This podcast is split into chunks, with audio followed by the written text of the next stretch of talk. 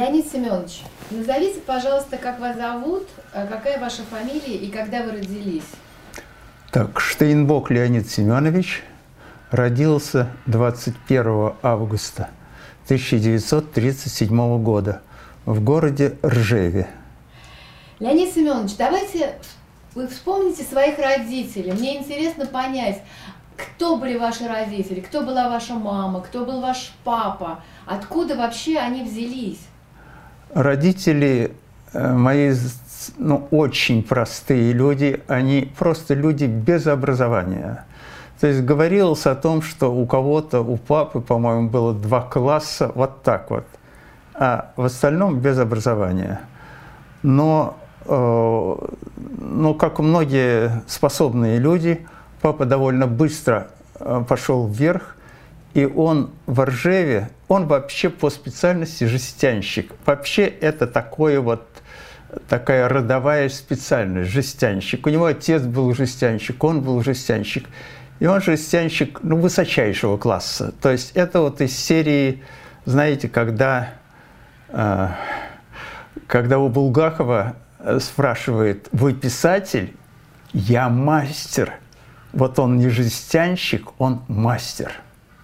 Значит жестянщик? Что он делал? Жестянщик он делает все. Он делал ведра, кастрюли, миски, вентиляции.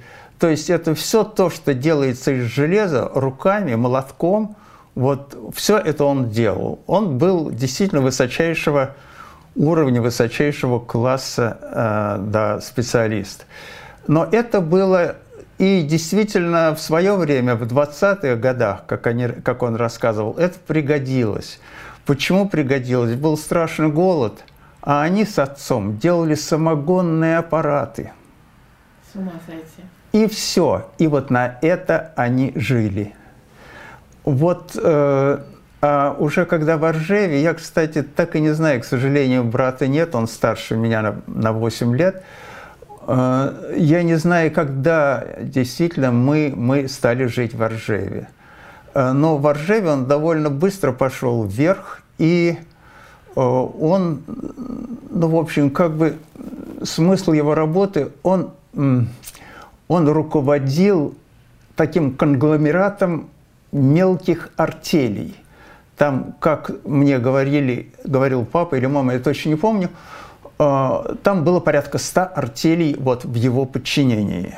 Ну и, соответственно, и положение в городе. То есть он знал все руководство города, имел такое достаточно близкое знакомство со многими из них. Мы прекрасно жили. У нас был весь второй этаж двухэтажного дома. Во дворе дома был огромный сад наш. Мама не работала, соответственно. И вот, вот таким образом мы жили до сорокового года. Хорошо, но объясните мне, ваш отец был жестянщик, его посадили в сталинское время, получается, в каком году его посадили? Его посадили в сороковом году. Дело в том, что те деловые отношения, которые у него активно были, э, довольно разнообразные, э, один из его партнеров, на него написали донос. Ну, какая-то то ли любовница, то ли бывшая жена, я не очень точно помню. Э, что он служил белым. Ну, достаточно было просто написать, что он служил белым. Подождите, чья любовница, чья бывшая жена? Вот этого партнера? Вот этого партнера. И он, э, его сразу посадили. А принципы тогда были, они довольно-таки однообразны. Если посадили кого-то, то хватает все окружение. То есть тут же смотрят все связи и забирают всех. Забрали отца – Понятно, но смотрите, его посадили в сороковом году, через год наступает Великая Отечественная война. Ваша мать остается с двумя сыновьями, правильно я понимаю? Расскажите, что происходит дальше? Еще... Вот отец в тюрьме. Там еще дочь, у нас было трое детей. Дочь, там 15 лет, вот мой, значит, то есть моя сестра, брат, которому было, соответственно, 11 лет, и я, мне 4 года.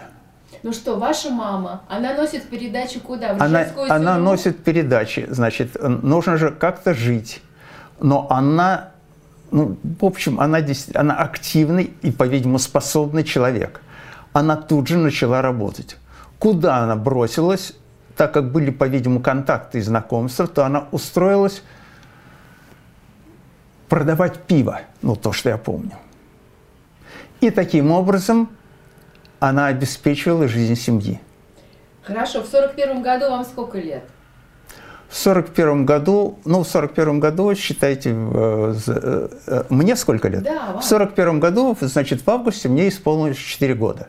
Но бомбежки начались практически с самого начала войны. Ржев уничтожали не интенсивные в начале, но начиная где-то с августа, там просто нас уничтожали. Мы все время торчали в бомбоубежище.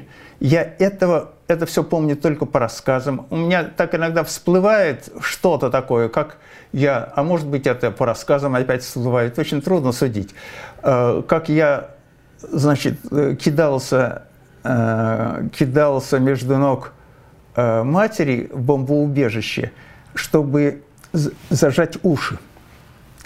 Почему? Потому что но немцы понимали, что они делали. Все эти бомбежки, бомбы, когда летели, у них там были, э, был страшный вой.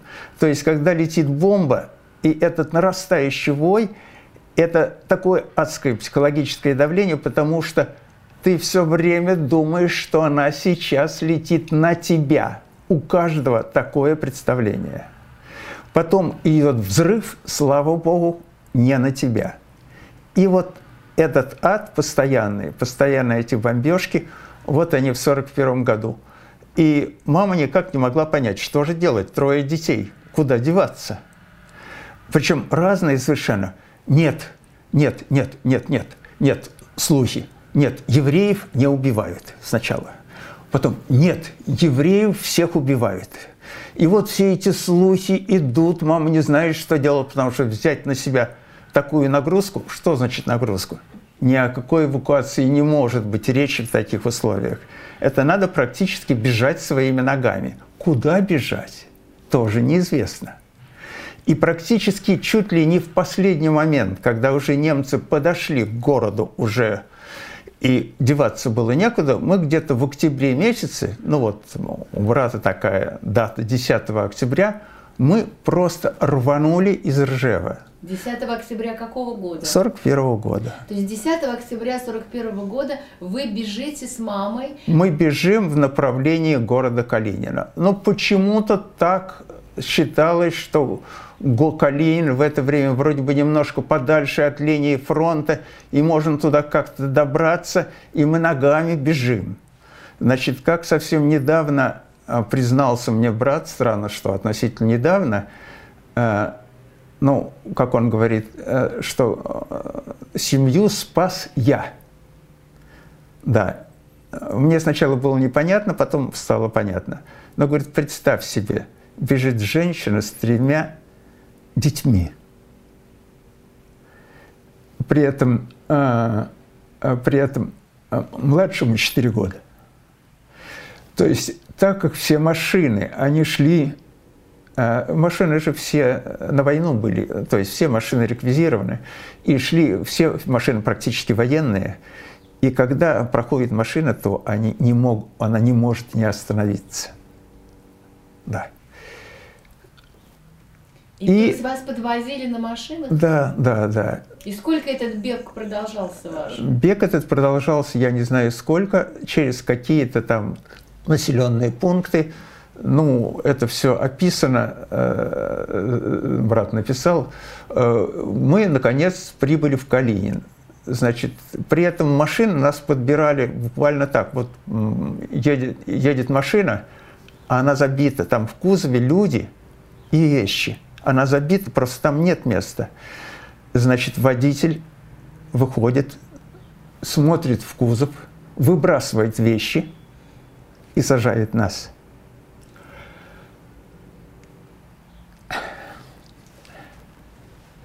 И вы оказались в Калинине. Калинин – это сейчас город, который называется Тверь, правильно? Калинин – это областной центр. Мы оказались в Калинине. У мамы было, значит, с собой два мешка там с, ну, с такими ну, документы, такими ну, самые необходимые вещи.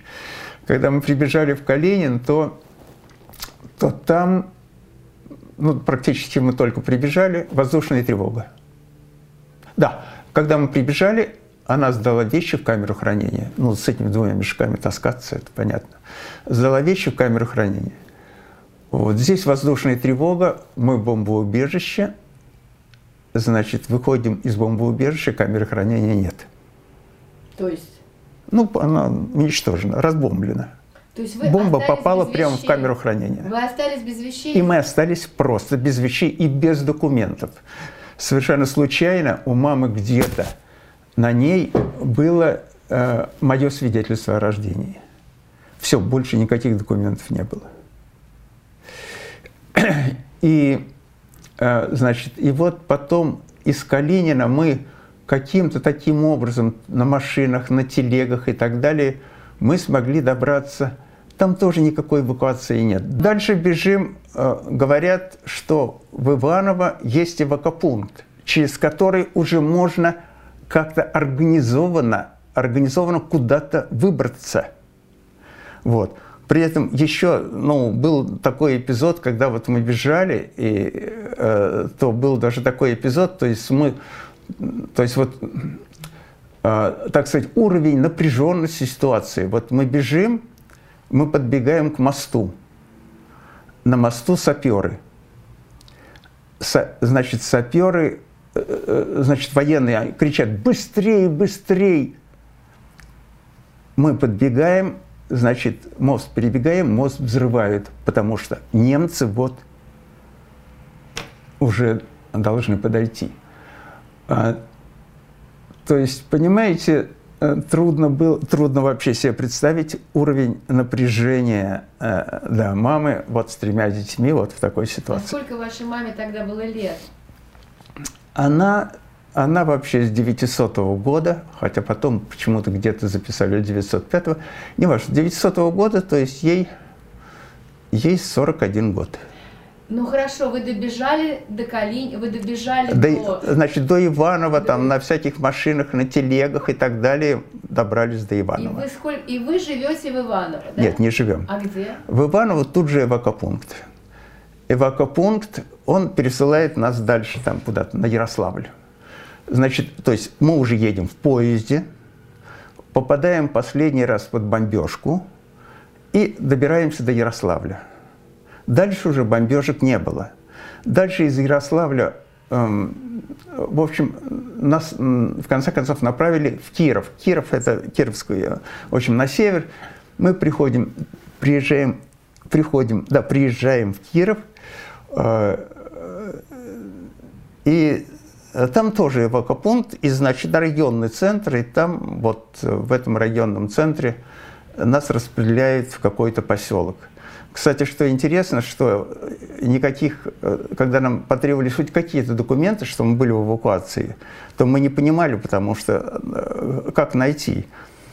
И я решил по совету брата пойти здесь у нас в Красный Крест, московский, и в этом Красном Кресте как раз вдруг показывают мне бумажку вот из этого районного центра Кировской области. Там чуть ли не одна восьмая часть формата А4, где указано, там она, вот мама вместе с детьми такими-то, такими-то, вот, значит, То есть сохранился след вашего пребывания в Кирове? Сохранился след, он был важен, потому что, э, ну, потому что там еще зачем это надо было? Э, есть такая программа, э, германская программа, да, э, значит, помощи жертвам нацизма. Да. И это касалось сначала тех, кто был в лагерях там, и так далее.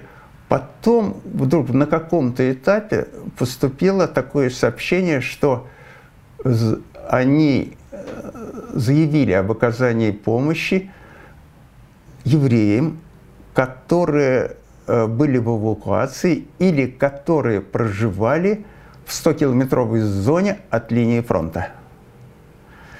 И вот нужно, нужно было, нужен был документ какой-то, подтверждающий, ну, потому что ни, ничего не было. И вот мне дали вот в Красном Кресте такой документ. Понятно. Теперь мы постепенно приближаемся 1946 году, когда ваш отец освободился из лагеря. Но вот у меня еще вопрос. Вот вы бежали, он в это время сидел в лагере. Была ли какая-то связь?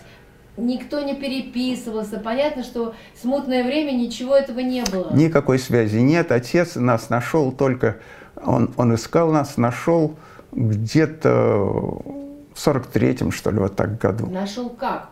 Он написал? Он просто он писал в различные, в различные инстанции, ну, есть поисковые, ну, значит, запросы посылал, и вот таким образом он нашел. Э, кстати, э, в значительной мере его он спасся в лагере, потому что был жестянщик. К тому же он был жестянщик. Потому что э, там было в, э, в лагере очень важно было иметь э, специальность, которая особенно для фронта. А все эти, значит, миски, бедра и так далее, все это было нужно – и его забирали, он, значит, там все это делал и так далее, и он там практически был обеспечен всем. Но до этого, конечно, было много проблем и насилия и так далее, о котором он не рассказывал, потому что брат сказал, что когда мы увиделись с отцом в 1946 году, он был сломленный. То есть он отца не узнал просто. Это был другой человек. Отец так в основном ничего не рассказывал. Единственное, что он рассказал, это про эпизод – Э, когда, когда его посадили и допрашивали отца, то его не пытали, его не били. Это были, э, это были, но, но, но это были многочасовые допросы стоя. Э, казалось бы, это, но это тоже, это тоже на самом деле очень тяжелое испытание – и как-то отец не выдержал и запустил чернильницей в этого самого следователя.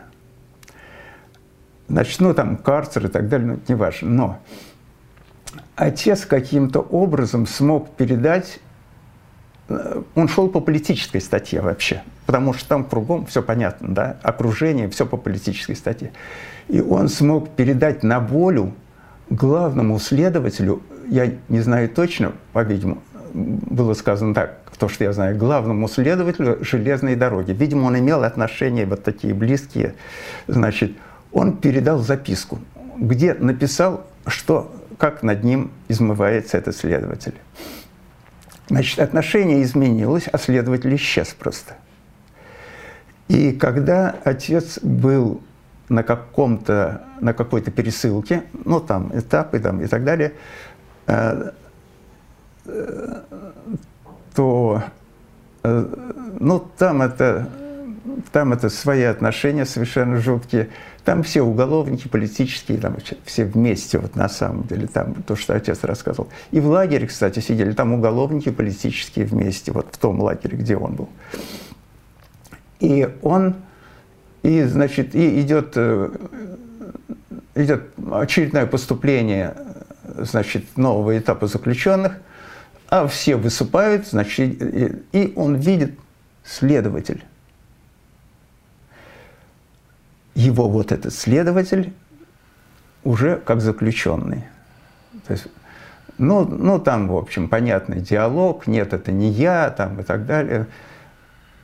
Ну, в общем, там своя система, и эти, они заключенные, там все вместе рецидивисты, там совершенно страшный народ. Это понятно, то есть ваш отец Да, и они, и они, и они, и они как только услышали, что отец, значит, Ромашов, это, ну, они сразу, крестник, но у них свой жаргон. Да, но он испугался страшно. Ромашов испугался. Ромашов, это, это Рома, Ромашов испугался, это не я и так далее. Отец испугался, что когда его спросили, крестник, его окружение, это уголовное, вот, он испугался, что они его-то загубят, но отца еще больше добавят срок и так далее. И они тут же ему сказали, не беспокойся, все будет нормально. Что было нормально? Просто тогда, когда отца вызвали на работу, а там все время, значит, вызывает, там работа, записывает журнал, то они устроили игру. Ну и игра понятно какая, то есть проигравший садится в центр круга, его бьют пиджаками, а в карманах камни. Вы говорите, что он вам ничего не рассказывал, тем не Но менее. это вы вот то что, то, что вот про это он рассказал. А в карманах камни. И, э, в общем, он три дня э, еще жил. Ромашов сказал, что это все организовал Штейнбок, но доказать невозможно. А эти уголовники, они продать не могут, потому что если кто-то продаст, его убьют. То есть правильно я поняла, что ваш отец написал начальнику железной дороги, главному следователю, пожаловался на этого Ромашова. Ромашова посадили, а уголовники мстили Ромашову и его... Да, да. А когда, когда уголовник пришел по очередному этапу, то когда отец его узнал, и уголовники поняли, что это бывший следователь, потому что там же они друг другу рассказывают, что как это все. Бывший следователь, они устроили ему игру и фактически его прикончили. Понятно. Но бог с ним со следователем. Мы переходим к вам. Значит, вы уже живете в Кирове с отцом, с мамой, с вашим братом и сестрой. И в 54 году, как я вижу по вашей биографии, вы поступаете в Куйбышевский институт. То есть вы уже уезжаете из Кирова. Куйбышев это теперь Самара, да? Можно еще один, Да. один эпизод до Давай. этого, просто существенный для, Давайте. вот, с точки зрения общечеловеческой. Когда мы прибыли вот на место, вот с мамой, с- со всеми детьми, ну, понятно, там нас поселили, в избе нас как-то кормили как-то, народ достаточно добрый, страшно темный, то есть они не могли слова вы- выгов- э, эвакуированы, они не могли сказать, они говорили ковырены, но дело не в этом. Мама слегла, то есть такое м, тяжелое нервное расстройство. И, значит, и вот, вот эти совсем люди, э, которые, при этом мы даже боялись, она на последнем эвакопункте, мама сказала, э, там невозможно было сказать, что она еврейка. То есть и было написано, что она русская. Потому что евреи это, это, это черт с рогами. Это невозможно было для них. Евреи это, это, это вообще не, это настолько вот такие там. Вот. И, и вот эти темные люди, они стали носить ей передачи. То есть, вот, понимаете, у них там, ну да, у них были какие-то запасы, они сами пекли и так далее, но вот это вот отношение довольно любопытно просто совершенно к незнакомому человеку. Там брата угощали, кто-то там любил брата, там он бегал нам, передавал там то. Ну, в общем, там была своя такая история. Ну, извините, дальше. Да, так мне хочется понять, как вы в 54 году оказались в Куйбышевском институте. То есть вы переехали из Кирова в Куйбышев. Из Кировской области дело в том, что отец, последний лагерь, находился, есть такая станция Кряж Куйбышевской области. И когда отец освободился, то мы в 46 году по Волге, там Кама сначала, Вятка сначала, потом Кама, потом Волга, мы приплыли, приехали к нему сюда. И жили с 46 по 48 год на станции Кряж, вот Куйбышевской области. Кряж – это совсем близко, это 10 минут по железной дороге до Куйбышева. А потом отец устроился работать уже здесь жестянщик, уже в Куйбышеве тоже жестянщик, устроился работать жестянщиком, э, и, мы, и нам дали жилье. Жилье это было в подвале. В подвале там был дом, там был клуб, клуб общества слепых, а он устроился как раз в это общество слепых жестянщиком. И вот они нам дали подвал, но зато это было, зато это было как бы свое, ну, свое жилье, отдельное жилье. Правда, там не было воды, там, ну, понятно, мы приносили там, естественно, не туалет, ничего, туалет наверху в клубе, в, в этом в клубе общества слепых. Вот только так было.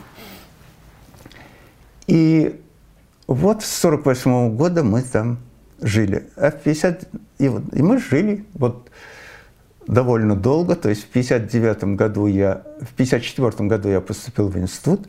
В 59 году я его окончил. А родители переехали в относительно сносное жилье из подвала где-то года через два. Подождите, но вы должны мне сказать, почему вы поступили в этот, вернее, почему, какую специальность вы там выбрали? Вы сын жестянщика, мама без работы, мама потрясающая женщина с сильным характером. Вы поступаете в Куйбышевский институт я так понимаю, на, математику, да, или на... Нет, нет, нет. А, значит, почему, почему этот, он назывался индустриальный институт и специальность электрические станции, сети и системы?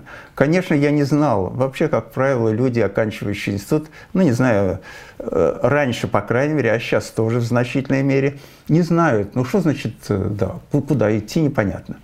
А, но до этого сестра вышла замуж, и ее муж кончил этот Куйбышевский индустриальный институт.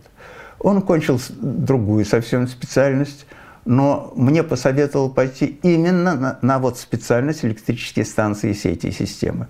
И это был очень грамотный совет, потому что вся дальнейшая жизнь показала, настолько это грамотный совет. Но получается, что вы хорошо учились, если вы смогли поступить в этот институт, и потом вы стали работать, да, вас распределили на Астраханскую вот эту гидроэлектростанцию. Это было первое назначение, да, это назначение. Я по назначению, у меня был диплом с отличием, э, ну вот это был один из лучших, так сказать, вариантов – какой вариант? Скажите. Вот этот, вот этот Астраханская ГРЭС, Астраханская электростанция, это был один из лучших вариантов для меня, мне казалось так. И я поехал в 59 году, поехал на пароходе в Астрахань, э, приехал, страшно было тяжело, начиная с парохода, я оторвался от мамы с папой, это было невероятно тяжело. Вот. И, и вот и мне дали, мне тут же дали комнату в двухкомнатной квартире. Ну и, и там я прошел блестящую школу профессиональную. Там было все очень грамотно организовано, при том, что я пришел, ехал на должность начальника смены электроцеха. Я приехал, мне дали когти и заставили лазить по столбам. Что такое когти? Объясните. Знаете, как монтеры, вот вы не видели в сельской местности еще до сих пор, такие когти на ноги одеваются, и они вот так вот забираются значит, вот так вот, значит, они страхуют здесь поясом таким, на стол, они забираются на столб с тем, чтобы там починить там что-то, заменить там что-то и так далее. То есть это вот по таким, как, с такими когтями я лазил по столбам, потому что там надо было что-то заменить.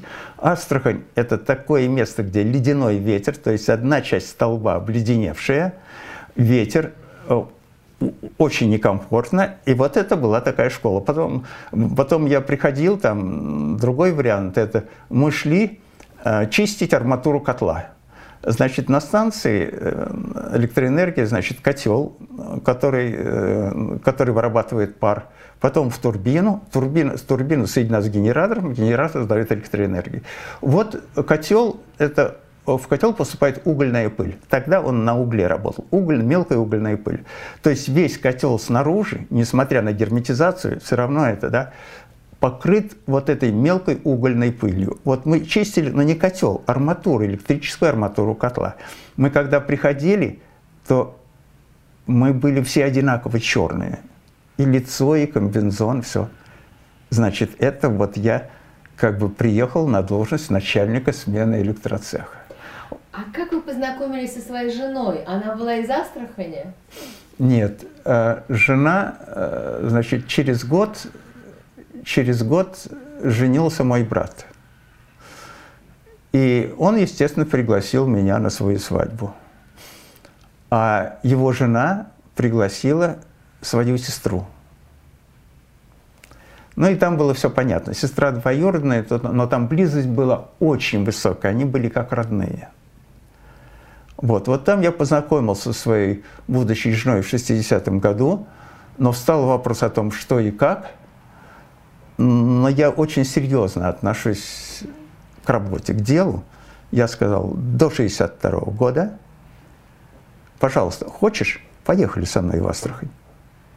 Там для меня все было. Там я был первый парень на деревне. Понимаете? То есть мне тут же дали бы квартиру полностью, мгновенно. То есть освободили вторую комнату. Там у меня были все возможности. Но она, естественно, не согласилась из Москвы ехать в Астрахань. Я сказал, тогда два года еще. И вот таким образом я, значит, проработал там два года, там я сменил несколько специальностей разных. То есть, и это была блестящая школа. Э, почему? Потому что, ну, самый главный момент, на котором я, э, пожалуй, который я упомянул, это вот когда я уже стал работать на щите управления, когда я прошел эту монтерскую школу, потом щит управления, потом э, дежурный по счету управления, потом начальник смены электроцеха. Вот когда дежурный по счету управления, второй это этап, то я пришел на щит, сел вот так вот, посмотрел на щит, и у меня в голове мысль, и что я буду с этим делать? Потому что это трудно себе представить. Огромное пространство, на котором десятки, сотни сигналов, на котором десятки приборов. Ну, ты схему запомнишь, но если где-то что-то произойдет, в одном месте, если произойдет, это ты увидишь, как правило. Если одновременно произойдет отключение в разных местах, то уже это понять невозможно. То есть зафиксировать это невозможно. То есть ты сидишь, непонятно зачем – и там вот я попадал в аварии, э, уже будучи начальником смены электроцеха, тяжелейшие аварии. Это системная авария, когда идет большое количество переключений, где-то что-то отказывает, где-то не мигнул сигнал, где-то ты ничего не понимаешь, что происходит. Четыре человека в смене вот так бешено вращает глазами, э, звучит сирена, на станции сирена. Это ужасное, что это просто адская сирена, которая тебя психологически задавливает. Значит, ты все вскакивают, но ты же не можешь ничего не делать. Ну ты вскочил, ты смотришь, ты ничего не понимаешь, но ты не можешь ничего не делать. И то, что я сделал за 9 секунд, через 9 секунд последняя ступень защиты отключила. Все, и авария кончилась то, что я натворил за 9 секунд, это трудно было себе представить. То есть это вечность. Там скорость реакции, там, я понимаю, скорость моей реакции – это 0,1 секунды. Вот. И это лишнее подтверждение, что это так нельзя жить. Это невозможно. И вот это дало толчок основному интересу, потому что, а что делать? Их некуда деть, приборы-то не уберешь, они все равно нужны. А что делать-то? Ситуация безвыходная совершенно. И это дало толчок моему интересу, над которым я работал, извините, за да, такую цифру 40 лет. То есть правильно я понимаю, что вы начинали как практик, а потом вы поняли, что систему надо менять, что ее нужно защитить, и вы занялись вот этой разработкой, ну если по-простому, да, по-дилетантски сказать, вот как я скажу, защиты этих электростанций. Я не знал, что разрабатывать, я не понимал. Единственное, что когда на станции я был, и к нам приезжали из двух организаций. Есть такой РГРС, это трест-наладочный, блестящие специалисты. И извне это научно-исследовательский институт электроэнергетики. И я, когда увидел этого кадра извне, то я понял, я хочу работать вовне. Понимаете, то есть очень ну, нормальному человеку хочется быть умным, понимаете? И вот это, поэтому я и пошел вовне. Я пришел вовне. Подождите, да, извините. я пришел вовне, а расшифруйте, что такое вне. Что? Расшифруйте. Всесоюзный это Всесоюзный научно-исследовательский институт электроэнергетики. Это головной институт отрасли Министерства энергетики. Это огромная, в общем, организация, то есть она была, ну, порядка тысячи человек. И как вот, вас туда приняли? Меня не хотели принимать. Я пришел, причем я не знал куда. Я пришел Э, в лабораторию, я даже не помню почему, телемеханики. Ну, понравилось слово, извините. Понравилось слово телемеханики. Я пришел в лабораторию телемеханики. Меня принял заведующий лабораторией такой Роман Лазаревич Райнес. Я говорю, я хочу работать у вас. Он говорит, зачем? Но я, но я же не могу сказать, я хочу быть умным. Да? Я хочу работать у вас. Но зачем? Ну посмотрите, вы получили, получали там 150 рублей на станции с премией, а то, что мы вам можем дать, это 88 рублей. Я, значит, сначала оторопел от, от, от, от этой цифры. В общем, я с большим трудом его уговорил меня все-таки принять на должность не инженера, а старшего инженера с окладом 95 рублей. Понятно. Значит, мы оказались э, в этом институте вне, вне, да, и дальше э, в вашей биографии вы пишете, что вы разрабатывали там систему, ну, чтобы по-простому понять, это предшественник ЭВМ, да? Это да. Тогда были, тогда, ну, естественно, тогда вычислительные машины были, но они были вычислительные машины были, но они были расчетные. То есть это расчет режимов. Это не онлайновские, это офлайновские. То есть не в реальном масштабе времени. То есть это прогноз на сутки, на месяц и так далее. Но не оценка текущей ситуации. Они не были приспособлены, они не были связаны с каналами связи, они, в них вводились там на перфокартах данные, и они таким образом рассчитывали режим. Значит, то, чем я стал заниматься, я не понимаю, почему э, Роман Лазаревич Ранец, при том, что куда я пришел, я ничего не понимал, он мне сказал, вот я вам даю, ну, через какое-то время, не сразу, через месяц, полтора, вот я вам даю такую тематику. Вот нужно сделать вычислительное устройство, которое будет связано с каналами связи, который будет обрабатывать поступающую непрерывную информацию с каналами, с, с устройствами телемеханики, которые будут непрерывно обрабатывать информацию и выводить ее на приборы для диспетчера. Значит, все это тогда, тогда как бы писк моды – это транзисторы. Транзисторы. Транзисторы – это, это транзисторы. Я видел транзистор в институте только в руках преподавателя – вот все мои знания о транзисторе. И я должен, вот я, я даже не понимаю, почему он мне, при этом он мне отдал тематику, за которой боролись два ведущих сотрудника лаборатории. Чем я им понравился, я не... Ну вот так. И в течение полугода я изучал транзисторы. Я ничего не понимал.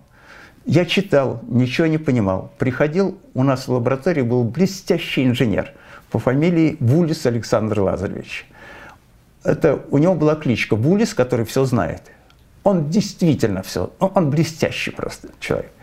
И вот я к нему приходил, задавал вопросы, он мне рассказывал. Я ничего не понимал, приходил, читал, ничего не понимал. Опять приходил к нему, опять и так далее.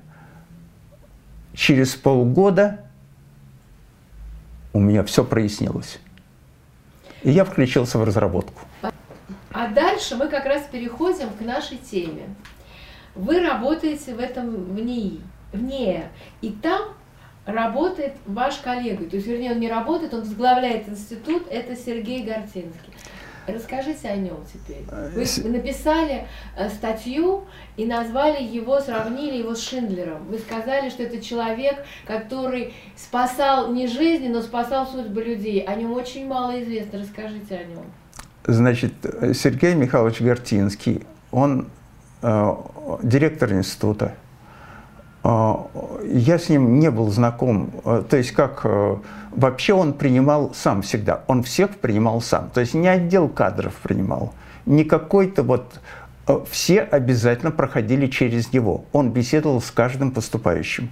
Но когда я при, пришел в ВНЕ, то он был в командировке, и меня, и меня э, принимал его заместитель по научной работе, такой Лев Грозданович Миконянц, меня приняли, и все, и я пришел работать.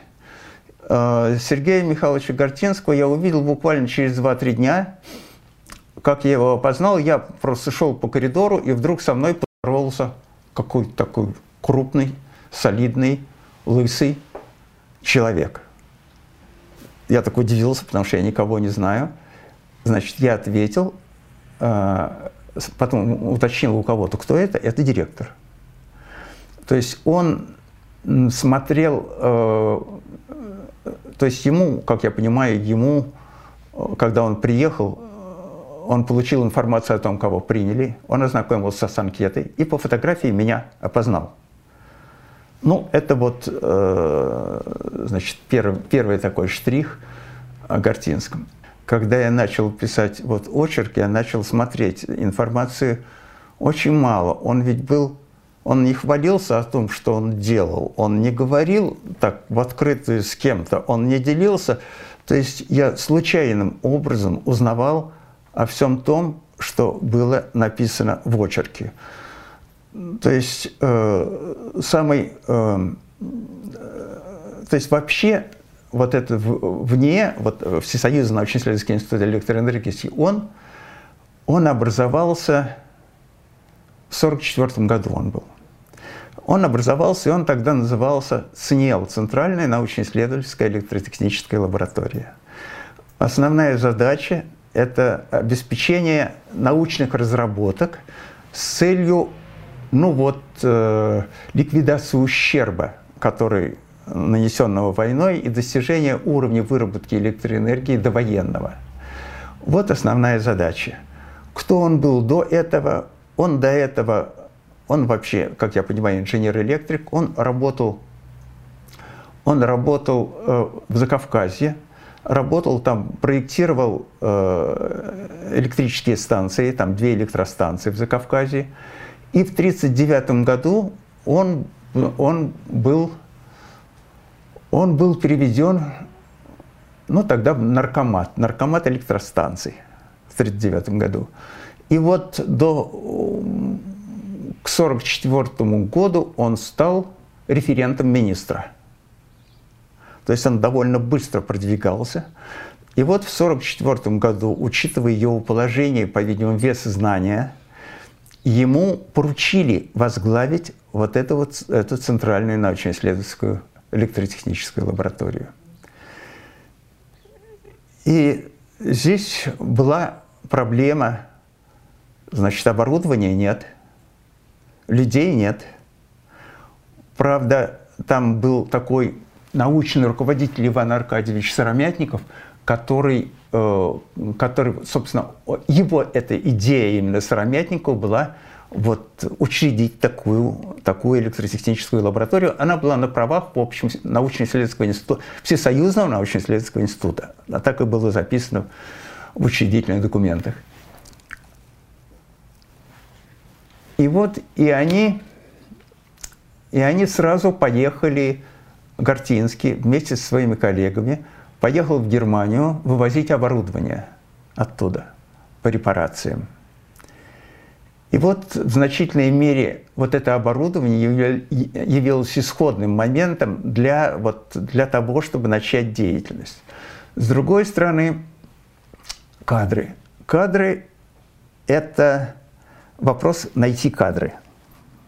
Мне кажется, что если я правильно поняла, там была такая дата, февраль 53 года, когда ему поступает указание очистить институт от евреев. Это да, да, но сначала, но сначала сам фон. Mm-hmm. Все-таки сам фон – это его отношение к этому вопросу. Ну, еврейский вопрос, он был понятен вообще во всех организациях. Квоты были всегда, а тогда особо жесткие, они были всегда до, до конца советской власти практически, ну, ну, до эпохи Горбачева, я бы сказал так. Вот. А, и вот он, значит, создает профильные лаборатории.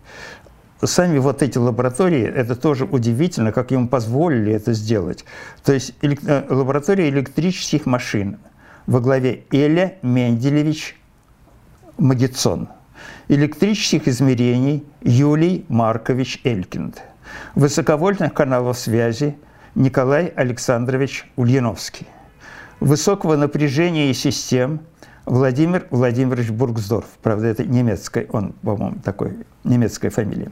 Релейной защиты Василий Петрович Пименов. Телемеханики Роман Лазаревич Райнис.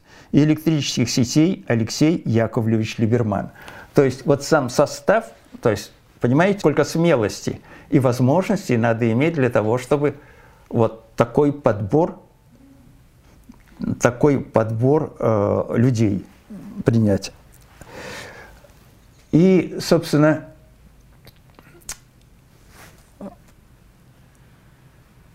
эти лаборатории, э, ну и дальше там это был рост уже института, там развитие лабораторий и по численности, и по количеству и так далее. То есть вот э, даже вот состав этих лабораторий, это тоже, это тоже смелый шаг. Но дальше уже то, что мне, ну уже непосредственно я сам это услышал от Хавы Юрьевны, да, от Хавы Юрьевны, которая, когда я пришел а, она работала в библиотеке, я торчал постоянно в библиотеке в институте, и ко мне они очень хорошо относились, эти работники библиотеки. И она мне вот как раз рассказала, что он ее принял после того, как она сидела.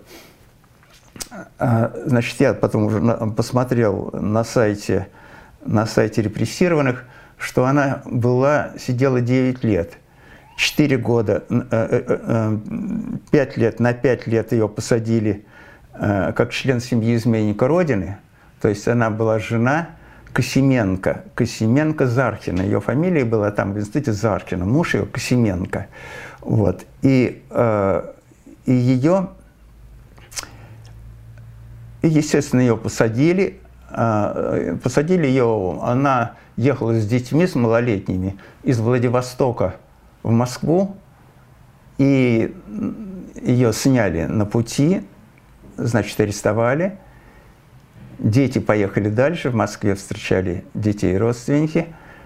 А, и, в общем, она пять лет была, а, сидела в Алжир, называется. Это Акмолинский лагерь.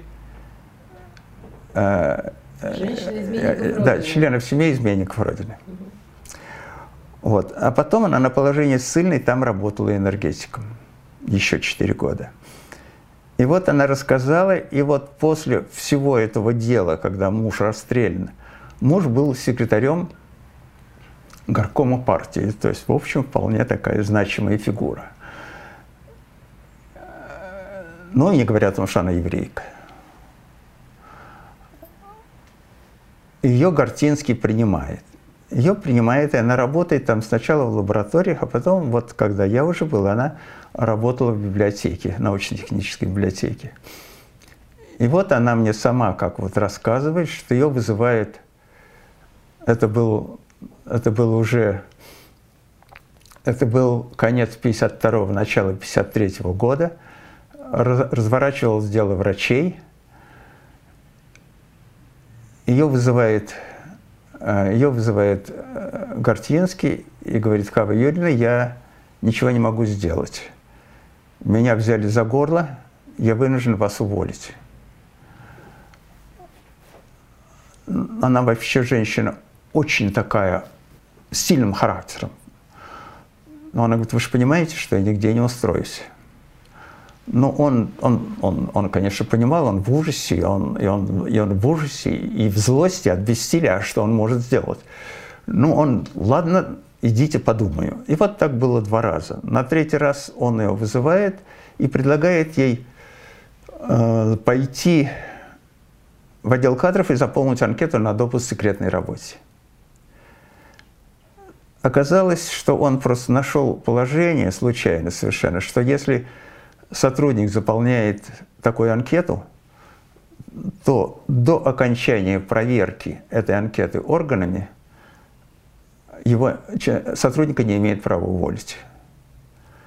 И вот таким образом он ее спас. Ну, а, анкеты обычно на допуск секретной работе – это полгода проверки.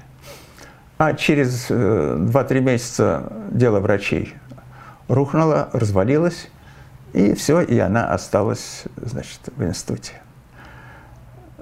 Но это вот такой, наиболее такой яркий случай. Но если говорить э, конкретно об эпизодах, вот, где Гортинский непосредственно участвовал, да, вот, то здесь вообще можно ли и следует ли сказать, ну, в очерке это говорится – о политической обстановке и о деле врачей, потому что ведь современное поколение, оно, оно не понимает, и даже не современное, а, не знаю, предыдущие и предпредыдущие, не знаю. Вы можете сказать, вы же жили в то время, что вы знали тогда, потому что, в принципе, дело врачей, оно известно, но интересно ваше отношение, ваше ощущение – вы жили во время, дела врачей. Как вы это ощущали? И как оно, а, а как оно откликнулось на вашей жизни? Вы не были врачом, вы были ученые, да? Вот это вот мне интересно этот взгляд. Но дело врачей мы пришли все в ужас, потому что э, дочь была замужем, они работали э, в Таджикской ССР, на, они там работали на ураново-обогатительном заводе, это по направлению ее мужа. Ну, сама по себе информация – это просто, понятно, ужасно. Э, дело врачей. Дальше, э, дальше э, уже через какое-то время поступает информация, что, что сестру, что оказывается сестра, я, она там, в общем, имела хорошее положение, она старый комсомольский работник с молодых лет, член партии и так далее, она там работала в доме, в доме культуры заведующим детским сектором Дома культуры и была секретарем партийной организации Дома культуры. Муж работал на этом урановом обогатительном заводе инженером-электриком, не, не знаю в какой должности. И вот она с, с коллегой шла и вдруг увидела, что строится бомбоубежище. Но она в ужасе, ну и проговорила, что неужели нам придется испытать снова ужасы войны. То есть, ну так, эмоциональный возглас такой. Это ее коллега пошла и заявила на нее в органы. В органы или в партийные инстанции, я не знаю. Э, ну, ну, проще говоря, донесла. Донос ведь может быть любой, э, как угодно интерпретирован. И ее сразу, ей стали уже заниматься. То есть ее тут же выгнали из партии, выгнали с работы. Э, мужа выгнали с работы, да, и все это развернулось очень серьезно. По-видимому, таких серьезных, интересных дел не было, не знаю, в Таджикистане. И ее делом занимался секретарь ЦК партии Таджикистана. То есть это вот такую огласку получила. Э, что ей грозило? Тогда была модная статья «Пропаганда войны». И срок однозначный – 25 лет –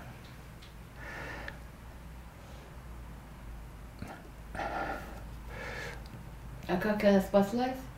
А, то есть, ну, понимаете, понятно состояние родителей, но я, э, в общем-то, в то время мало что понимал, 16, 15, 16 лет, вот, э, но понятно, что, понятно, что ужас, ужас.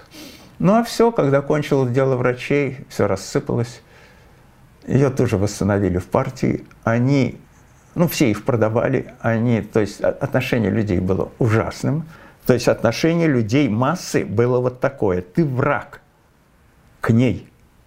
И они уже не могли работать на этом предприятии. А, так как уже наступила эпоха реабилитации, то они смогли договориться и переехать на другое аналогичное предприятие в Киргизию.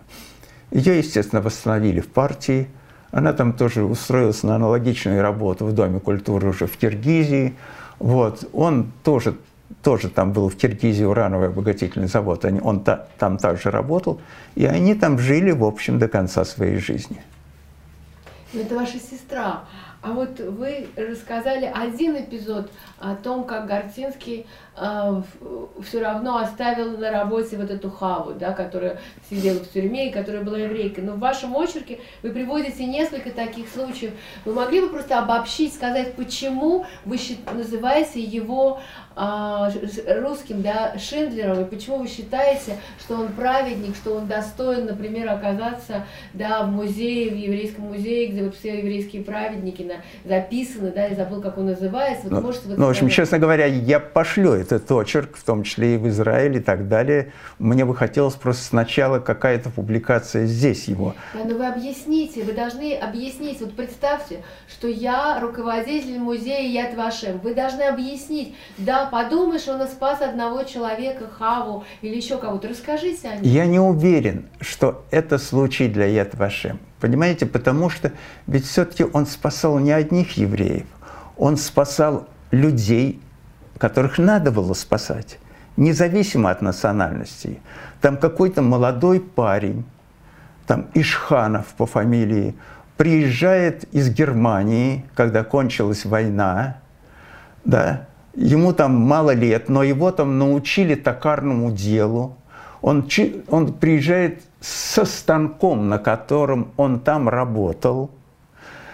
Значит, понятно, что какая у него анкета, Остербайтер, никто его не возьмет на работу здесь, это невозможно просто. Гортинский его принимает на работу. Это не еврей, это, это просто человек, который попал в беду, который, которого точно нигде не примут, нигде он не устроится. Понимаете? Дальше. Э, э, тоже совсем молодой человек по фамилии Асачи, у которого отец враг народа, он его молодым человеком принимает, ну, практически на первых, э, в первые годы, в первые годы существования лаборатории, принимает его на работу тоже – в общем, ну да, Сачи в данном случае еврей, но это, в общем, не имело на самом деле, в общем, значения для него. Он выручал людей, он спасал людей. Дальше там э, другой случай, э, ну там Мария Адольфовна Ризенман, которая, э, которая тоже была инвалид. То есть он, он вообще спасал инвалидов, он политических инвалидов – это не важно, еврей он или никак. Он спасал ущемленных в правах.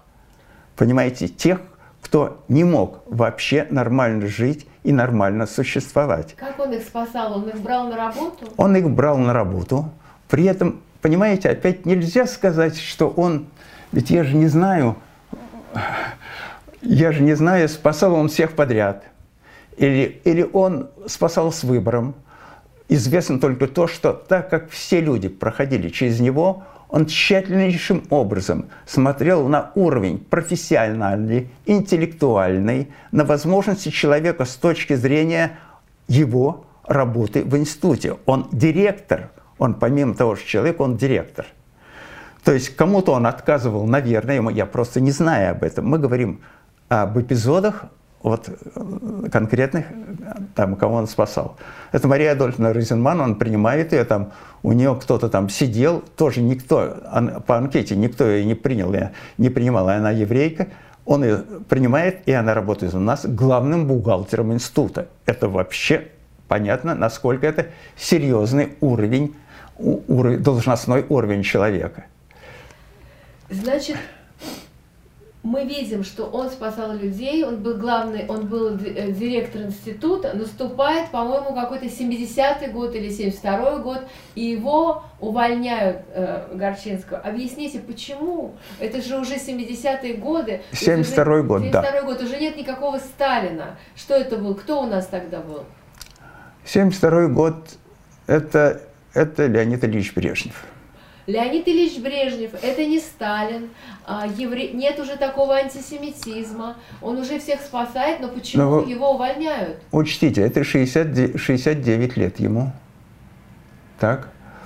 Значит, это считалось уже по возрасту для руководителя, это слишком такой, понятно. Возраст, когда нужно давать дорогу молодым. Ну вот так. То есть там ничего, никакой крамолы не было. Кроме того, в институте сформировались какие-то при блестящем коллективе института, там сформировались какие-то силы, которые все-таки хотели его убрать. Возможно, у них были интересы в смысле людей, которые могли бы его заменить. Но когда все-таки он вынужден был уйти, как я понимаю, он все-таки вынужден был уйти, потому что он был в абсолютном здравом уме, то, то он добился того, что на его место был назначен один из вообще порядочнейших сотрудников института, правда, который был в это время секретарем партийной организации. Это Юрий Григорьевич Назаров, он действительно, ну, вообще сам коллектив был вот эта школа порядочности, это не только же он спасал людей. Понимаете, вот школа не просто товарищество, не только там лыжные походы, там походы на байдарках вместе с ним. Там э, постоянно мы с женой все время, каждую субботу, воскресенье ездили, автобус отправлялся от института, и мы э, э, принимали участие в лыжных походах. Всегда в лыжных походах. Он и его заместитель, это Лев Грозданович Меконянц. То есть всегда лыжная база у нас, лыжный инвентарь, байдарки, все, походы постоянные. И он участник всех этих походов. При этом, когда он участник, он тут же стушевывался, он не директор, он просто рядовой, а руководитель похода – это кто-то. То есть не, вот, и вот это высочайшее вот, товарищество и порядочность, она она, в общем, определяла вот стиль жизни института, стиль взаимоотношений. И мы все вот как бы купались, я считаю, что мне в жизни повезло, это с ума сойти на станции, там я просто купался э, вот в отношении в таком, в себе. И здесь ну, просто это блестящий э, такой коллектив. Леонид Семенович, вы рассказываете об этом институте, а как что там были замечательные люди, некоторые сидевшие, интеллигенты. Я так себе представляю вот это сообщество людей. Но также вы говорите о том, что самый грустный день вашей жизни – это ваш день рождения, 21 августа 1968 года, когда танки, советские танки вошли в Прагу. Откуда вы узнали о том, что советские танки вошли в Прагу? Не только вы узнали, но ваши коллеги узнали, люди из вашего круга узнали. Как это? Я узнал. Почему? Я узнал, было сообщение тут же. Ну, Зою, э, я со студенческих лет внимательно относился к политике. А, э, и, э, и я понимал, что вот-вот это может, даже тогда я понимал, что вот-вот это может произойти. То есть я настолько внимательно относился к политике, что ну, у меня, конечно, этого не могло быть, но у меня представление, что я тщательно следил за информацией об образовании государства Израиль. Хотя реально это не могло быть, мне тогда было 10-11 лет. Смешно. Ну, вот, ну, то есть я был вот глубоко пронизан вот, вот интересом к политике. И это мгновенно стало известно, было сообщение э, об этом. Так что там никаких вопросов не было. Мы тоже мгновенно это узнали. И все были, конечно, в ужасе. А вы никогда не хотели уехать? Вы никогда не, не хотели уехать из Советского Союза? Вообще, какой был настрой? У вас был, вы были как-то связаны с диссидентами? Я имею в виду, читали ли вы самоздат? Если вы, э, вы были человек, э, который знал, что происходит в стране, у вас было критическое отношение к тому, что происходит. Почему вы не хотели никогда уехать из этой страны? Ну, дело в том, что уехать я понимал, что уехать это, это в общем, ломать жизнь. Э, бояться, я даже не могу сказать, что я боялся. Здесь основное, основное, основное, пожалуй, основная причина – это то, что жена категорически исключала этот вариант – то есть для меня это было невозможно. И я понимал еще, что если бы мы решились на это, то это был бы страшно тяжелый вариант, потому что для жены, вот как помните, не помню откуда, жена и квартира, и счет текущий, вот у нее дом – это вот все, вот это.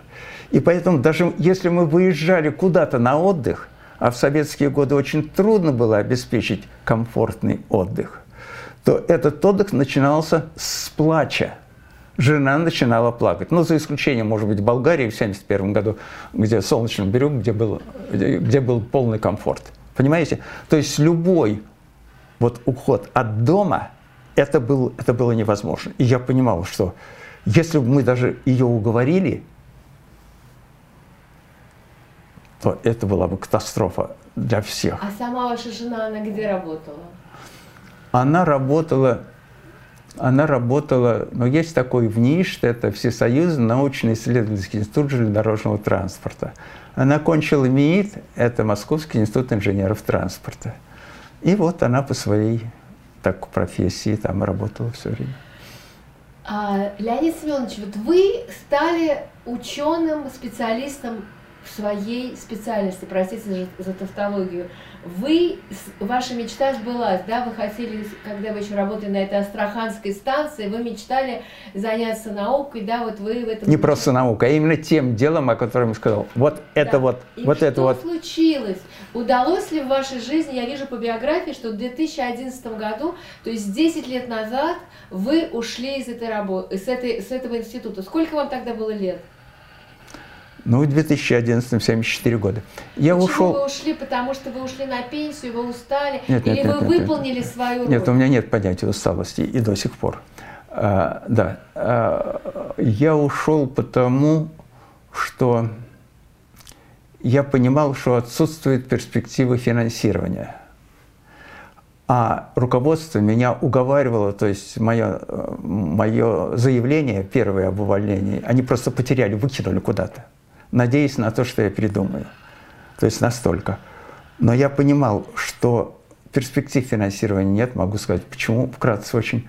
Э, Перспектив финансирования нет, а жить и прятать глаза я просто не мог. Ну, у каждого свой характер. А что значит прятать глаза? Не то, чтобы быть нахлебником у кого-то. Понимаете, научно-исследовательский институт – это такая хитрая штука, об этом тоже можно сказать, если это потребуется. Но, но сидеть, получать деньги, всегда у меня работа какая-то есть, но получать деньги, не реализуя тот, э, то, что для меня было максимально интересно, я не мог себе позволить. А почему вы не могли реализовать то, что вам было интересно? Вы были уже, как можно сказать, авторитетный специалист в своем деле. То есть вас не понимали, или эти молодые люди, которые там уже стали работать, люди другого поколения, которые задавали тон в этом институте, они были не согласны с вашей концепцией? Или в чем там было дело? Дело не в институте. Э, Дело не в институте. Э, Начиная с 2000 года, вот, э, я, когда появились вот электронные счеты, то я начал уже, э, то есть будем говорить так, э, даже раньше. Интерес, тол- толчок был после того, как в Соединенных Штатах Америки есть такой институт Electric Power Research Institute, это электроэнергетический институт Соединенных Штатов. Он, значит, он выпустил в 1983 году такой шеститомный труд научно-исслед- по научно-исследовательской работе, посвященный, ну, они назвали эту проблему «Человеческий фактор в системах управления». Это был труд, он был сделан совместно с компанией Lockheed, а это авиационная аэрокосмическая фирма, по результатам аварии на атомной станции, которая была в 1979 году. Они три года работали. Почему они вдруг поняли, что вот то, что я 1959 году увидел, они вдруг поняли, что эта проблема существует. И тогда специалистов нет в Соединенных Штатах, э, по крайней мере, в электроэнергетике. И тогда они обратились к компании Lockheed э, с тем, чтобы совместно попробовать провести значит, эти исследования. И вот мне в 1985 году наши из информационного отдела, они мне подсунули эту информацию. Я попросил скопировать, и это порядка двух тысяч страниц английского текста мне попало. И здесь я проработал этот текст и в 90 году выпустил обзор по, вот, по результатам этого. Это дало толчок, это как бы скомпоновало все мое понимание и знания, и дальше оставалось, я понимал, зачем дело. За техникой должны быть электронные средства отображения. Хотя, в принципе, можно было уже и на, и на электронно-лучевых трубках это делать. Но это здесь повод. И начиная с 2000 года у нас появились в России эти видеощиты, так называемые электронные щиты. И мы начали уже внедрять вот то, что... И у меня было э, 7 внедрений на крупных центрах управления электроэнергетики. У меня было много презентаций. Начиная с 2000 года, значит, э, были организованы семинары. Вот по этой проблеме и смежной, по телемеханике и вот по средствам отображения информации. Я был руководителем этого семинара. Это семинары отраслевые, с привлечением даже и иностранных разработчиков. Они очень емкие, то есть там порядка до 60 докладов, то есть это три дня плотных семинаров, плюс вечером еще там приглашает фирмы. Ну, в общем, это очень серьезные семинары. Э, вот. И вот эти семинары, и таким образом э, у меня возникла еще публичность я каждый раз делал, в числе первых, естественно, раз я руководитель семинара. И у меня возникла публичность, и первый, кто заинтересовался, подошел ко мне и сказал, а вы можете у нас сделать? Это был заместитель главного инженера из Донецка, с Украины. И я сделал проект на Украине. И там это было внедрено. А это не могли счесть каким-то шпионажем, что вы продаете секреты? Я понимаю, все может быть. Я, я, я ничего, я, я ни за что не поручусь. Все может Но я просто не привык бояться. Вот это вот, вот просто нет. Я не привык бояться. Значит, авторских свидетельств, кстати, поэтому нет. Единственное, что я, конечно, когда я ушел, я написал книгу, потом перевел на английский. Вот. Потом я опубликовал еще несколько сжатых таких информативных статей в отраслевых журналах и так далее. Но это все не имеет смысла, потому что это очень сложная тематика, которая требует знаний на стыке разных отраслей. И специалистов не у нас – не за рубежом. В общем, нет. Просто нет. Мне просто повезло, что я смог соединить и много очень работал. Я занимался инженерной психологией, эргономикой, много лет этому посвятил. Я много, многими направлениями занимался, помимо того, что я вот прошу. Вот. И хотя люди и понимают, то есть как люди понимают, я делаю доклад. Ко мне подходит из летного института. Там огромный симпозиум – это внешне, не у нас в институте, значит, э, подходят и говорят, у нас те же проблемы. Да я знаю, что у них те же проблемы. Самолет падает от полутора до двух минут.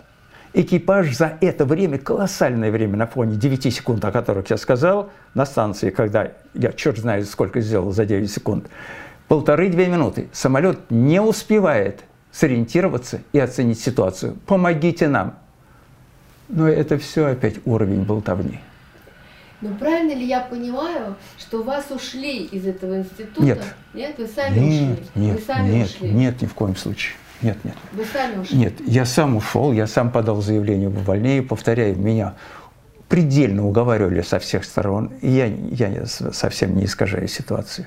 Вот. Просто я понимал бесперспективность, я думал, что я, может быть, через через малые предприятия, когда началась перестройка, я там включился и в экономику тоже, значит, был в составе Совета трудового коллектива, вел экономический блок, там учил наших экономистов э, новой экономики, вот, и, значит, и мы организовали в лаборатории предприятия, малые предприятия. И мы многое через малые предприятия внедряли. И я думал, что и дальше, а дальше в институте мне было стыдно получать деньги. И я думал, ну если мне удастся что-то, то я проведу это через это малое предприятие. То есть вариант такой вполне нормальный был. Но вы ушли как бы в никуда, то есть 74 года вы ушли домой, или вы продолжали работать в своей области? Вы продолжали что-то писать, статьи? Ну, что-то да? писать, статьи. Написал, я повторяю, книгу, перевел на английский, там. Ну, вот, вот, то есть, вот такого рода. Но все это с точки зрения ну, кто читал эту книгу? Ну, смешно. Ну, там было с двух сторон мне там, что да, читали, смотрели, но да, что касается англоязычной, то это вот интерес к этой проблеме. Это э, я послал, ну, это на, наивность на самом деле, я послал, ну, книгу саму там в 100 центров управления, то есть европейских, ну, нулевой результат. То есть это должны быть презентации. Я смог внедрять только в результате того, что я провел около 200 презентаций. При этом меня били со страшной силой. Меня столько оскорблений я выслушал за эти 200 презентаций. От кого? От тех, кто слушал. Почему? Ну, что я дурак, что я ничего не понимаю, что ничего не надо менять, что, что я занимаюсь не своим делом, что ха-ха-ха-ха-ха, какая там инженерная психология, что нашелся там, ну и так далее. То есть вплоть до, до прямых оскорблений. До. До. Но это единицы. За этим будущее. А красиво-то как? Ну и дальше, когда там, предположим, было это внедрено в ленинградской энергосистеме, она так называется, именно ленинградская энергосистема, да, то, э, то, то, что я боялся даже произнести вслух, диспетчер, ну, когда была авария, там такая системная большая авария, то диспетчер сказал, я поднял голову и сразу все понял. Вот это то, ради чего я работал. То есть огромный объем информации представить так, чтобы достигнуть вот этого эффекта. Поднял голову и все понял. Ну, смотрите, мы подошли уже как бы к концу нашей беседы, да. и мне хочется, ну, всегда хочется понять, вот такая длинная жизнь, в которой было все, а, была, была война, у вашего отца был лагерь, ваша мать э, была потрясающая женщина, которая спасла свою семью от войны, от смерти. Потом у вас была потрясающая работа, семья, жена. Вот сейчас вы подводите итоги, как ну просто в силу того, что возраст, да? Ну, нет. Ну вы не подводите, или вы не подводите итоги, хорошо. Так, но я на себя говорю, что я бы подводила итоги. Что для вас самое важное в жизни было? Зоя, я не подвожу итоги. Значит, итак, я пытаюсь, значит, там вот я написал некоторое время назад статью, сжатую статью. Я, значит, пытаюсь там послать ее тем людям, кто может быть в этом заинтересован. Я пытаюсь что-то делать, ну как-то лягушка. Но я ведь на нулевом, я ведь на, при нулевых шансах имел семь внедрений в крупных центрах управления. Шансы нулевые были, это стопроцентно.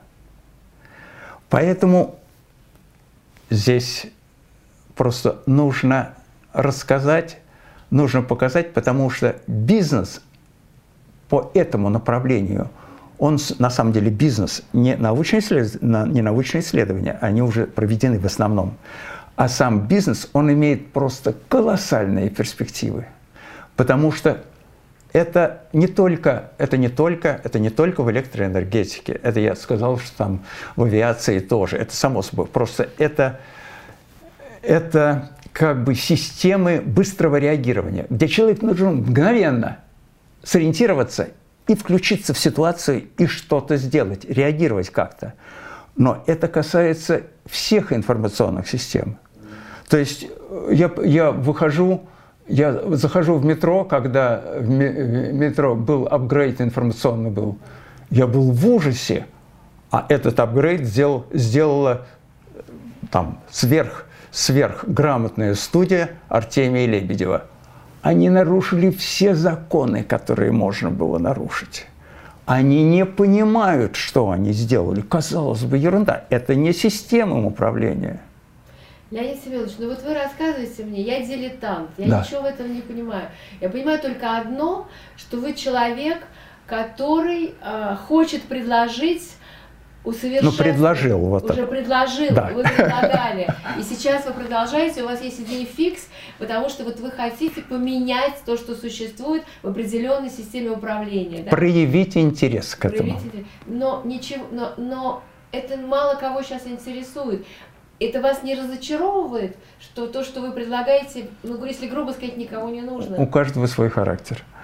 У меня нет разочарований. Я повторяю, что результат я получил в этих семи центрах управления. Я понимаю, почему это трудно и так далее. И я объясняю. То есть в статье я тщательно разбираю, почему эта тематика так трудно идет, с чем это связано. То есть я тщательно этот анализ я сделал. И что нужно сделать для того, чтобы преодолеть это. Хорошо, но если отойти от этой главной, э, главной темы вашей жизни, все-таки кроме этого, кроме работы, ведь, ведь еще в жизни было много другого. Что вы вспоминаете? Есть ли у вас какая-то картинка, которую вы часто вспоминаете, которую, от которой вы улыбаетесь, от которой вы счастливы? Есть ли какое-то воспоминание, которое для вас, которое дает вам силы жить, не унывать? Это характер, силы жить, не унывать, это просто такой характер. Ну, Понимаете, то есть это ну, у меня, ну, ну, бывает настроение, бывает, ну, может быть, раз, не знаю, в год, в несколько лет, вот такой вот. Не депрессии, нет, я боюсь этого слова, я страшно, я внимательно слежу вокруг за всеми своими, не дай бог, чтобы у кого какие-то какие-то, да. Что нет, а даже плохое настроение. У меня нет плохого настроения. Да. Хорошо, но что вам дает надежду? Должна же быть какая-то какая-то фишка, какой-то ключик в вашей жизни, который, который всем руководит, что ли? Не знаю. Природный оптимизм. Хорошо.